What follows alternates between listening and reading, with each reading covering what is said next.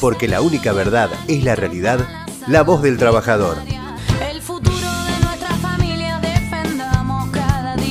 un gran compañero y amigo, un compañero realmente de la lucha, un compañero que supo estar a la altura de las circunstancias y, y sobre todo dando cátedra, cátedra del diálogo, ¿no? Con nosotros Victorio Pirilo. ¿Cómo estás, Victorio? Víctor, querido. ¿Cómo estás? Buenas tardes. Buenas tardes, compañero. ¿Qué tal, compañero? Buenas tardes. Usted lo merece, usted lo merece. Total, total, Víctor, total. El mundo del trabajo se lo merece. El mundo del, trabajo se lo merece por la circunstancia que pasa y todo lo que se hace. Y en este momento difícil, Víctor, porque en un momento difícil donde el diálogo se torna en algunos momentos, porque supimos que tuvieron algunas situaciones, sobre todo allá en, en Vicente López, y nosotros entendemos que lo que está bien está bien y por eso el mundo del trabajo, como vos lo decís, se tiene que enterar.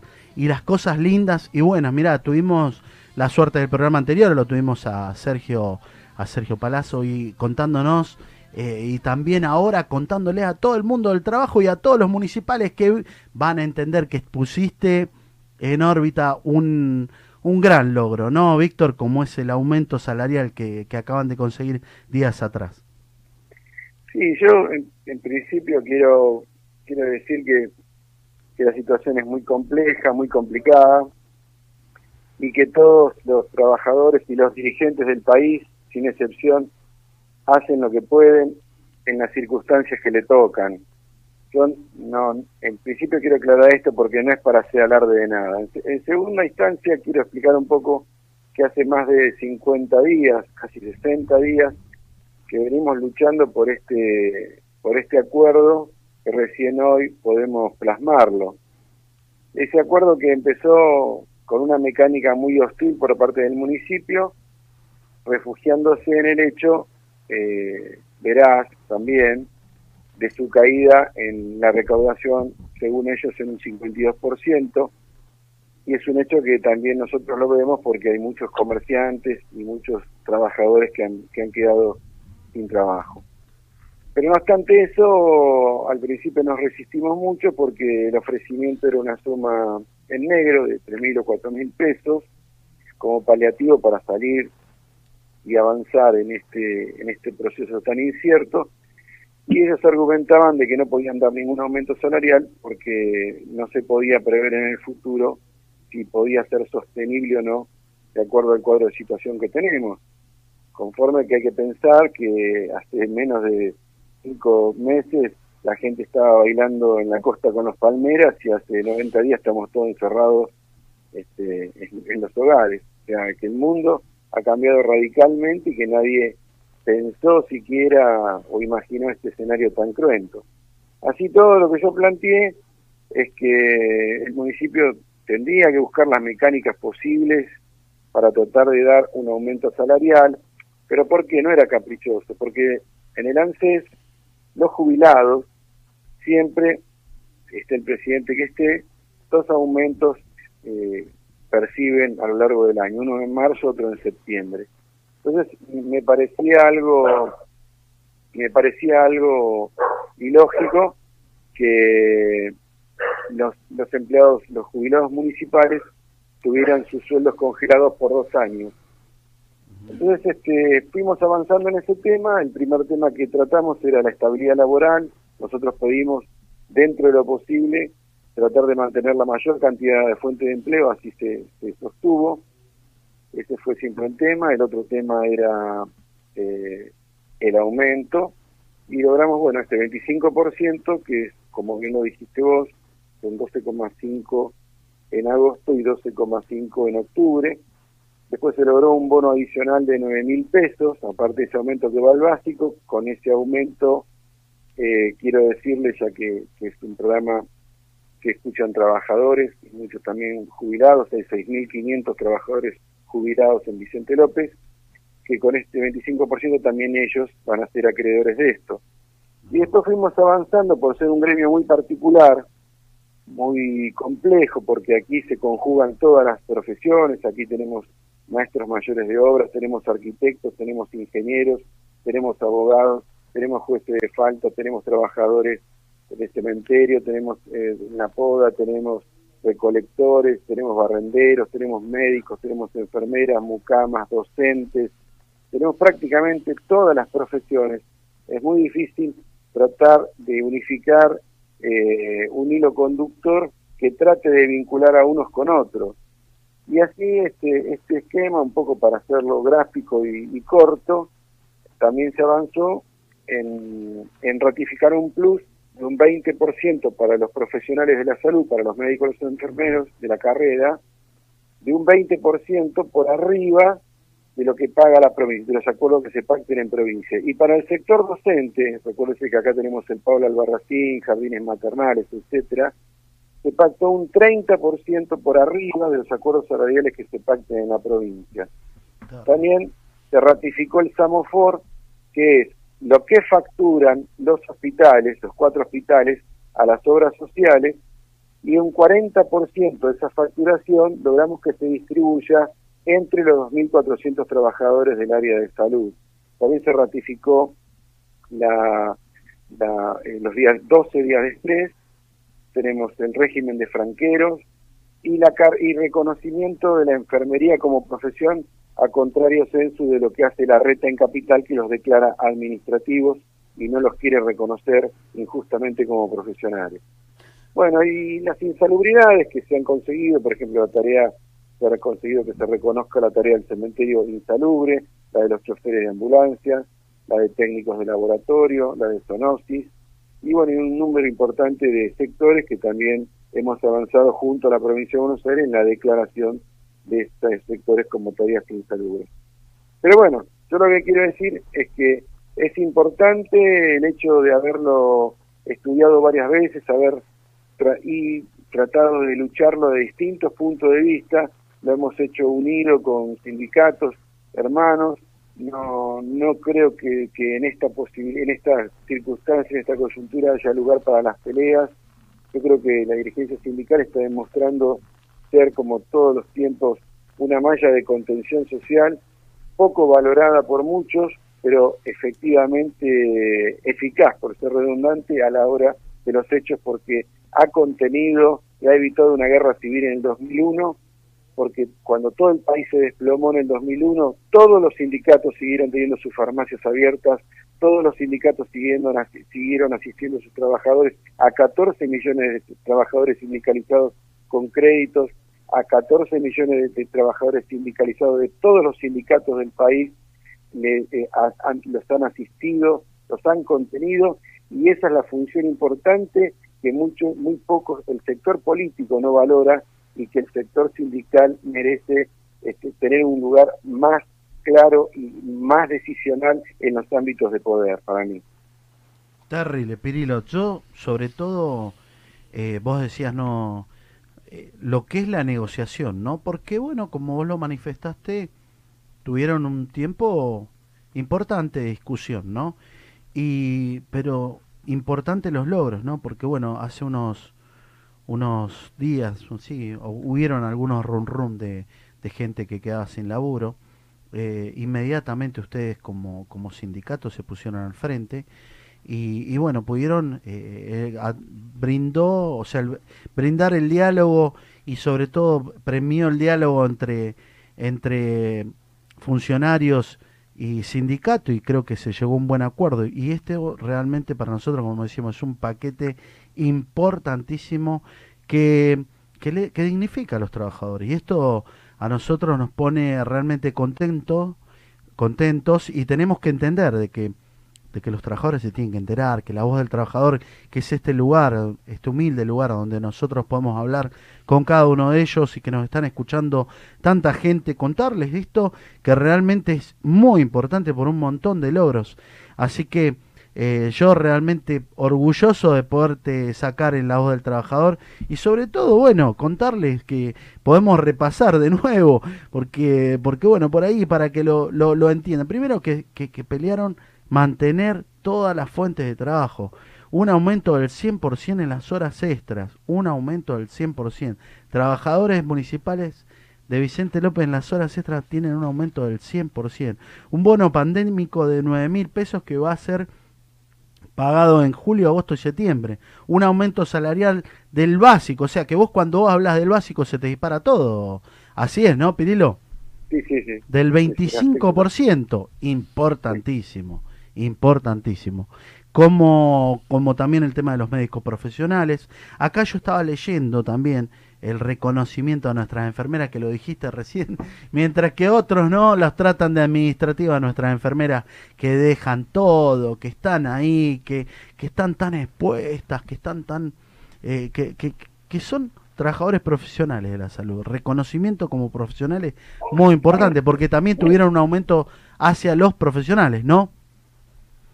Así es. Este, yo quiero decir algo importante, me parece, estamos pasando por una crisis muy, muy importante, que es este, esta pandemia, que es, nadie sabe a ciencia cierta todavía cómo combatirla y, y no hay vacunas. O sea, todo es experimental, todo es alentador.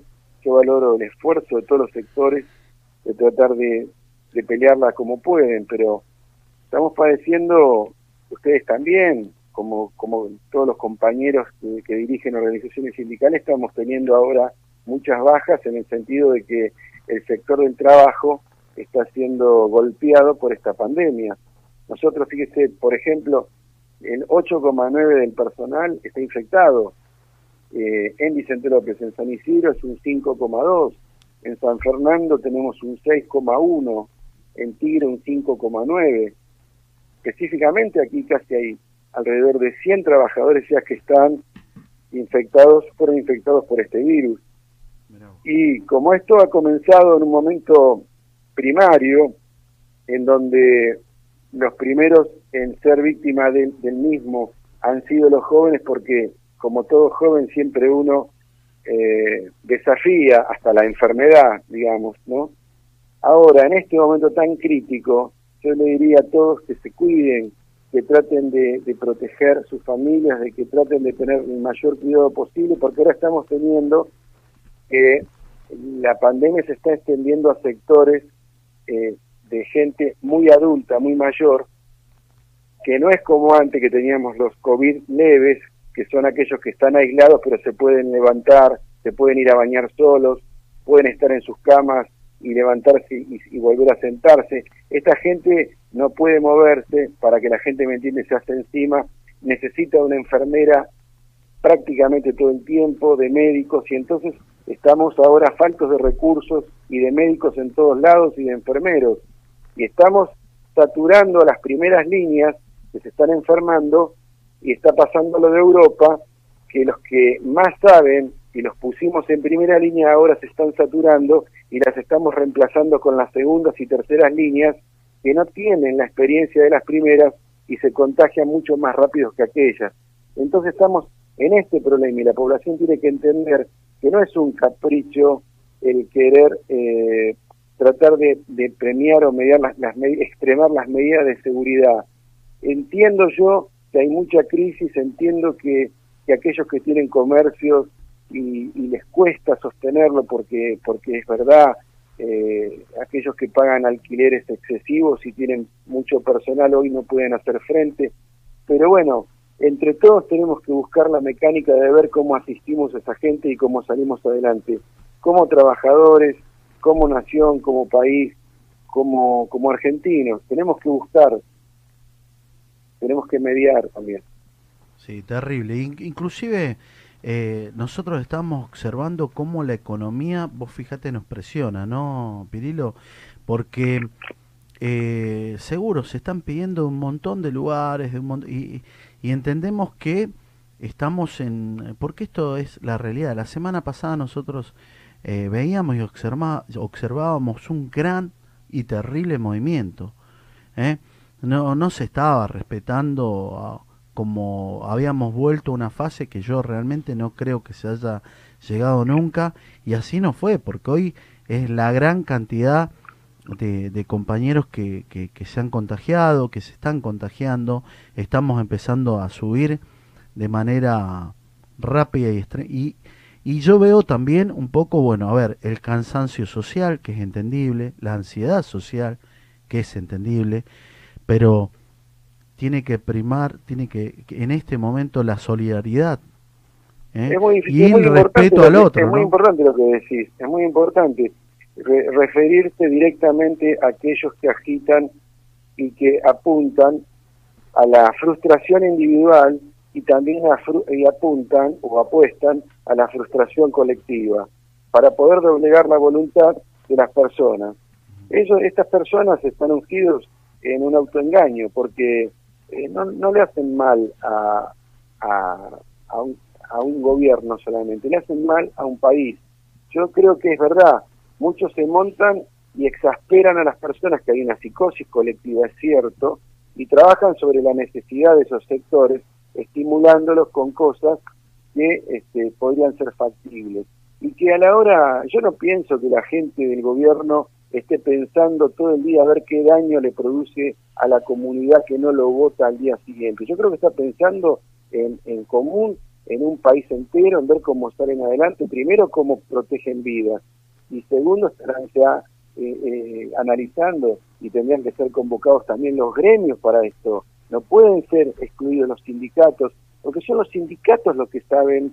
Yo he visto, los he visto ustedes en muchos lados repartiendo barbijos, asistiendo, veo los veo los comedores, veo los trabajadores de todos los gremios, camioneros, no, este, eh, hacen lo que pueden, todos hacen lo que pueden, todos están asistiendo, todos están ayudando con bolsa alimentaria, este, llevando, proveyendo a aquellos que no los más necesitados, a la iglesia, a los curas que están en medio de, los lugares más pobres. Pero eso evidentemente solo no se quedó demostrado que no alcanza. Acá necesitamos de un pacto social nacional que incluya también en la mesa el aporte de la experiencia que el movimiento obrero tiene, porque aquí el movimiento obrero en los últimos años específicamente por no irnos más atrás, vamos a hablar de lo que la gente ya conoce, ha hecho demasiado, que se lo ha querido desmerecer, que se lo ha querido eh, desvincular para, para tratar eh, de arrinconarlo y no, y no reconocerlo en los logros que tiene es otra cosa, pero la, como dijo un grande, la única verdad es la realidad. Y hoy el sindicalismo está jugando un papel primordial. Fíjese qué ha pasado con la aerolínea hasta hace un año el gobierno anterior impulsaba la idea que había aprendido en muchos sectores que la aerolínea, la línea de bandera tenía que ser prácticamente exterminada. Pero cuando surgió la pandemia en marzo y todos y casi 40.000 quedaron varados en el exterior, todos pidieron que la aerolínea que ellos querían privatizar y exterminarla lo fuera a buscar y rescatar y así lo hizo. Lo hizo el Estado, no lo hizo las compañías privadas y hoy es el Estado el que está brindando la seguridad social y es el Estado el que está montando toda esta infraestructura de asistencia sanitaria que llega desde la Quiaca hasta Ushuaia con las organizaciones sindicales al, al lado, no atrás, al lado, al lado. Entonces yo lo que digo es que al presidente, al gobernador, consulten menos a los políticos de la oposición que yo los respeto, tienen que ser consultados, pero consulten más a los dirigentes sindicales que son los que más están en contacto con la pobreza, con la indigencia, con la pandemia y con las necesidades de la gente. Total, total. Nosotros hablamos y con, con la conciencia sobre todo y pensando en los trabajadores, ¿no? Y fíjate vos lo que es, Víctor.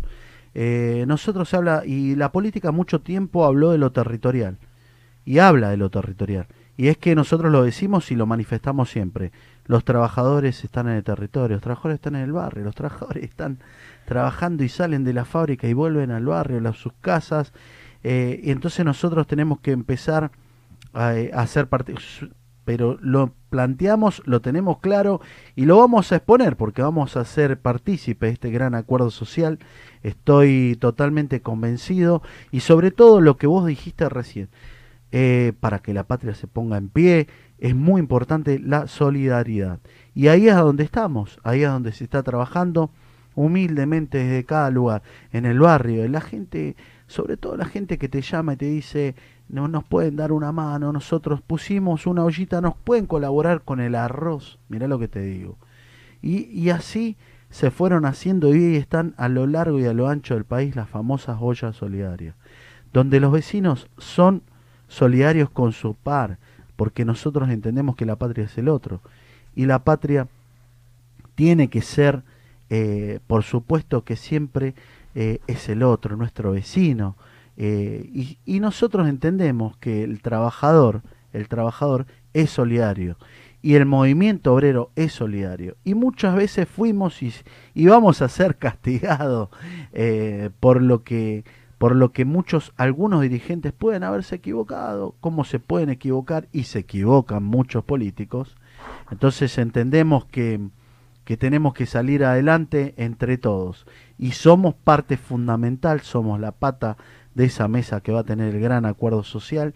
Eh, así que Victorio, la verdad que ha sido hermosa la entrevista y poder compartir contigo que es que sos un gran dirigente y que te lo digo sin ningún sin ninguna sin ninguna tipo de, depreciación extra decirte que realmente estás donde tenés que estar ¿eh?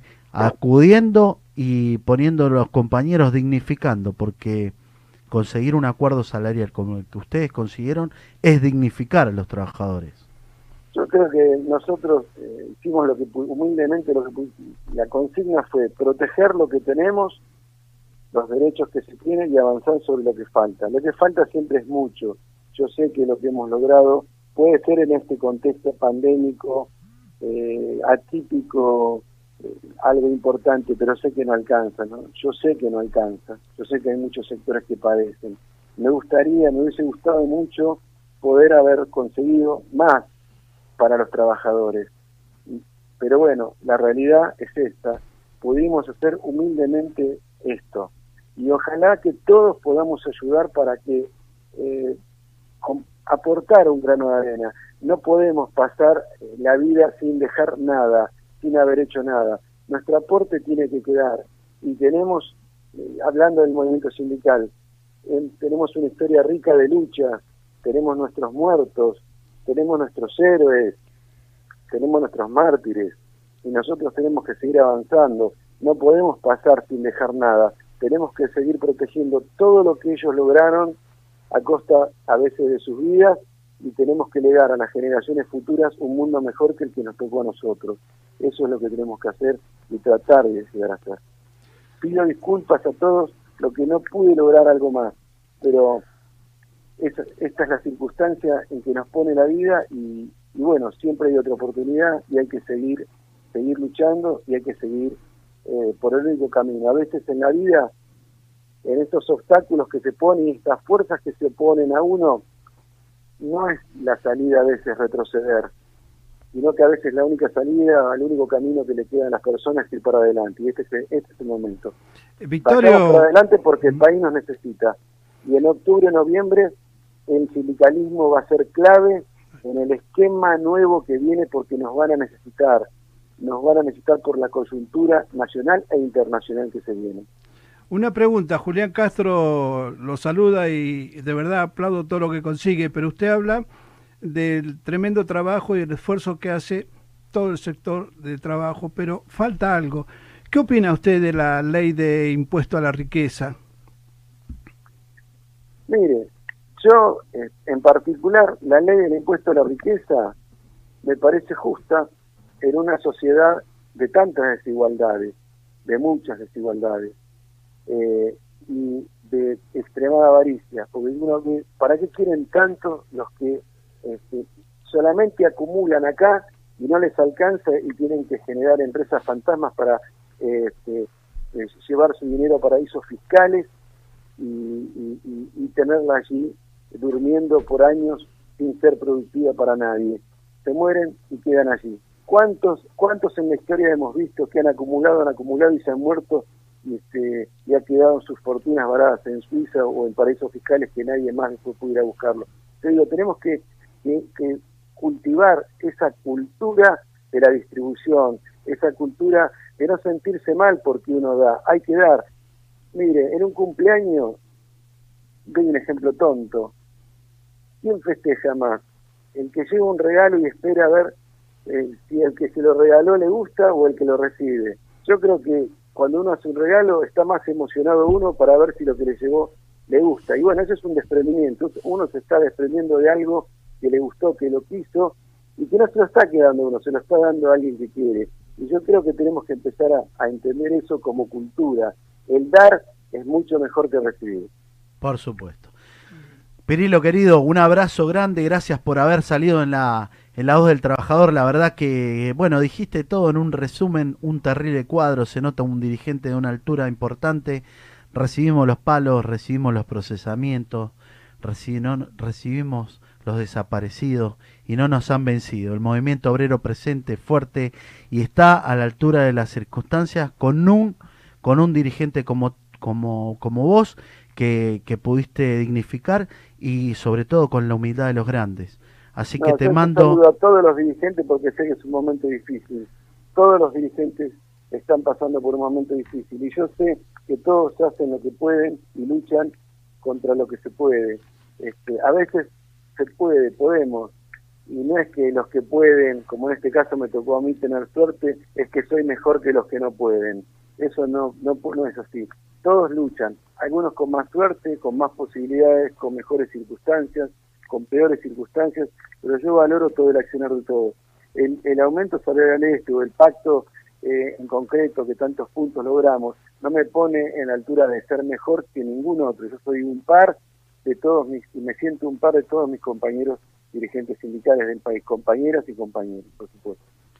Por eso te damos un fuerte abrazo, te agradecemos el haber salido acá, saludo a todos los compañeros municipales. No, gracias a ustedes por brindarme esta posición de, poder expresarme y, muy, muy, muy bueno el hecho de que los trabajadores tengan un lugar donde expresarse y tener, es que esta voz este, con, con, con matices, con diferencias, con, con críticas, porque las críticas son sanas también, ayudan a las personas a corregir, que se haya creado y es una buena idea y es muy bueno y los felicito profundamente porque es un muy buen espacio para los trabajadores.